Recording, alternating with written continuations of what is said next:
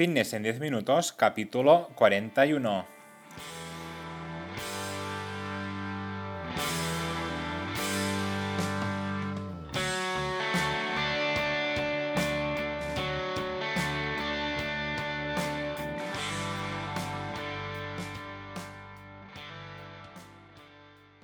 Bienvenidos un día más, un episodio más a Fitness en 10 minutos capítulo número 41 del día 26 de octubre de 2020. Buenos días, mi nombre es Mark y esto es Fitness en 10 minutos, un podcast en el que hablamos de todos esos conceptos, técnicas, estrategias y noticias sobre el mundo fitness. Todo lo relacionado en entrenamiento, nutrición, suplementación, recetas y consejos para conseguir un estilo de vida más saludable. Hoy un programa que voy a dedicar a todas aquellas personas que les gusta el otoño, porque el día 22 de la semana pasada hace a menos unos cinco días, entramos oficialmente en la nueva estación. ¿Y cuál es esta nueva estación? Pues sí, pues es el otoño, ¿vale? Dejamos atrás ya lo que sería el querido verano y nos adentramos ya directamente a lo que es al otoño con este cambio de horario también que, que nos cambiaron ayer. Y nada, para todas aquellas personas que como yo también les encanta el otoño, tanto por sus olores como por sus típicos productos o alimentos como las castañas o los boniatos, el episodio va para todas ellas. Hoy un programa donde vosotros sois los protagonistas, seguimos con más preguntas que sé que os gustan mucho, sobre todo para aprender un poco más sobre todo este mundo, ya que realmente veo que ah, hay muchas y muchas dudas.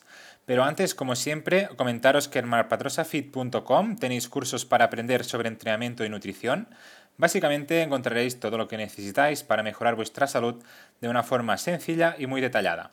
Cada semana tenéis un nuevo curso y si me queréis proponer algún tipo de curso que no esté y que realmente os sea de interés, me lo podéis comentar en el apartado de mi página web marpadrosafit.com barra contactas, que se trata de mi formulario de contacto. Y ahora sí, sin más dilación, vamos con las preguntas de hoy, las super preguntas. Vamos a responder estas seis que seguro que van a ser muy muy interesantes. Vamos allá. Vamos con la primera que es la de María, que nos dice, buenos días Marc, tengo una duda para el podcast. Espero que me puedas responder. Vamos a ver. Se trata de una pregunta de entrenamiento. ¿Crees que la prensa horizontal, a diferencia de por ejemplo la sentadilla, es menos lesiva para las rodillas?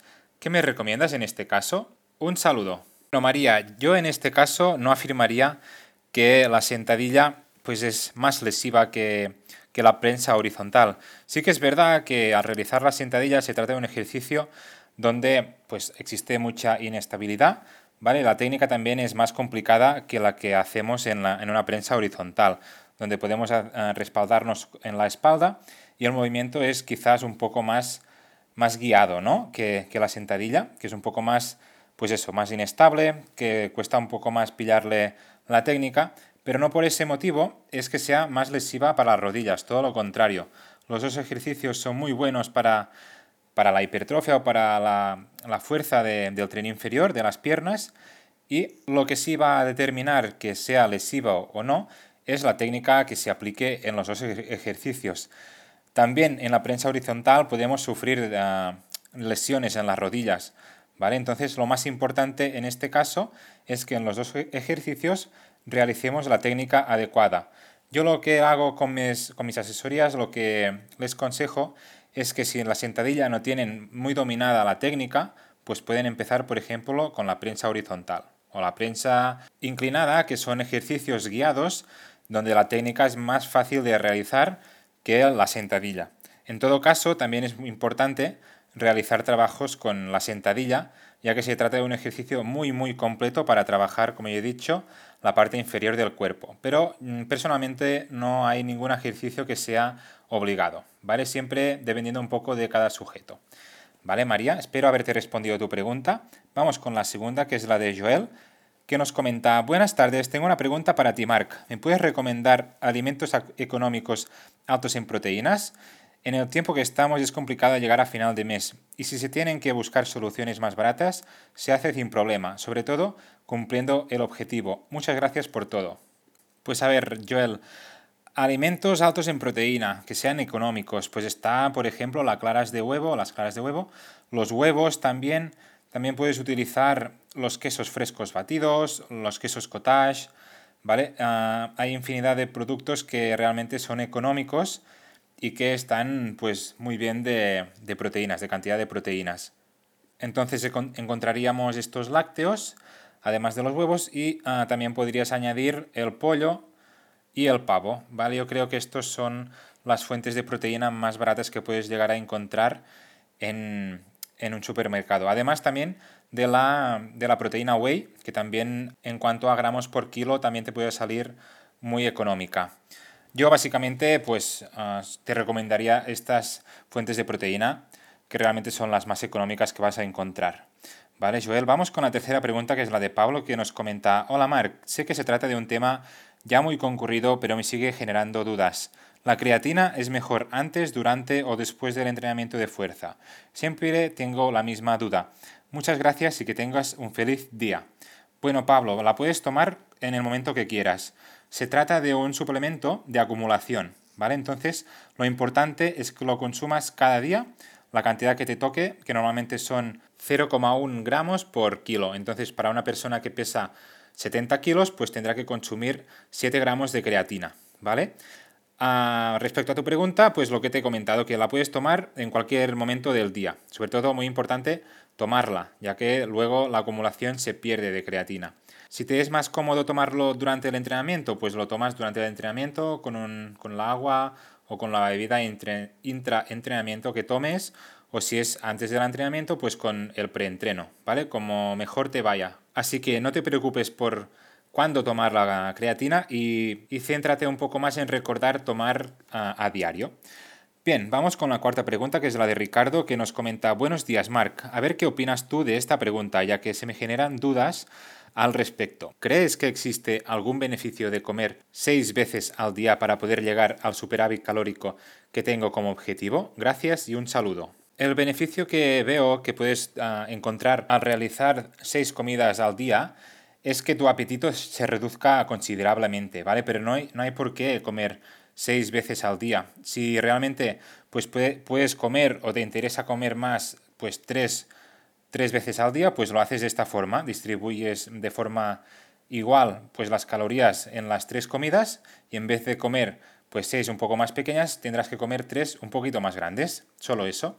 Lo importante en este caso, llegar al superávit calórico diario, que es en este caso tu objetivo. El número de comidas que realices durante el día no va a suponer ningún beneficio ni ningún inconveniente a la hora de, aumentar de masa muscular y de aumentar de peso. ¿Vale, Ricardo? Así que no te preocupes si en vez de comer seis veces al día, pues comes ah, cuatro o tres.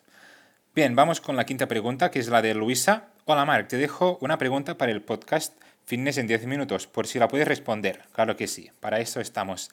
¿Crees que realizar un entrenamiento de fuerza y dos comidas al día puedo ganar masa muscular? Muchas gracias. Pues bien, Luisa, siempre y cuando estés en superávit calórico, mm, lo veo bien, ¿vale? Ya que vas a realizar un entrenamiento de fuerza, con lo que lo veo más que adecuado y por otro lado también pues el tema de las comidas puedes hacer las que más te convengan o que mejor te vayan.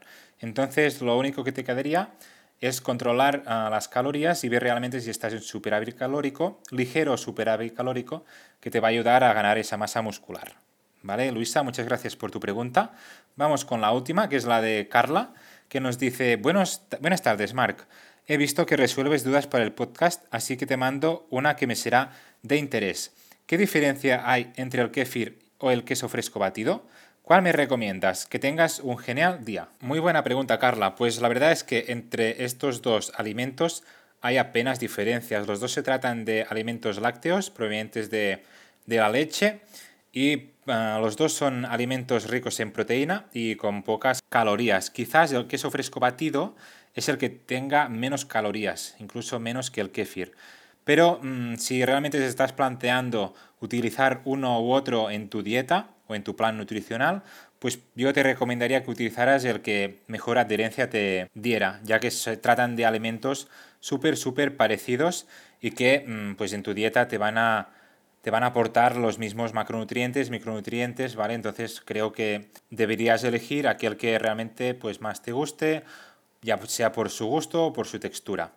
Vale, Carla, muchas gracias también por tu última pregunta. Pues muy bien, señores, hasta aquí el programa de hoy, el episodio 41 ya de Fitness en 10 minutos. Espero haber respondido todas vuestras preguntas de la mejor manera y os haya dado un poco de luz a vuestros problemas. Ya para terminar, como siempre, daros las gracias por apuntaros a este podcast. También estaré encantado si lo compartís en vuestras redes sociales e incluso si dejáis valoraciones de 5 estrellas en iTunes me gusta y comentarios en iBox y en Spotify, que son las plataformas donde me vais a encontrar. Yo a cambio seguiré publicando de forma regular, como cada lunes, ya lo sabéis, para no perder la costumbre y crecer juntos en esta aventura. Gracias por siempre estar ahí al otro lado, apoyándome y escuchándome y darme también vuestro feedback, vuestras valoraciones positivas y constructivas. Nos escuchamos el próximo lunes. Que tengáis una super semana.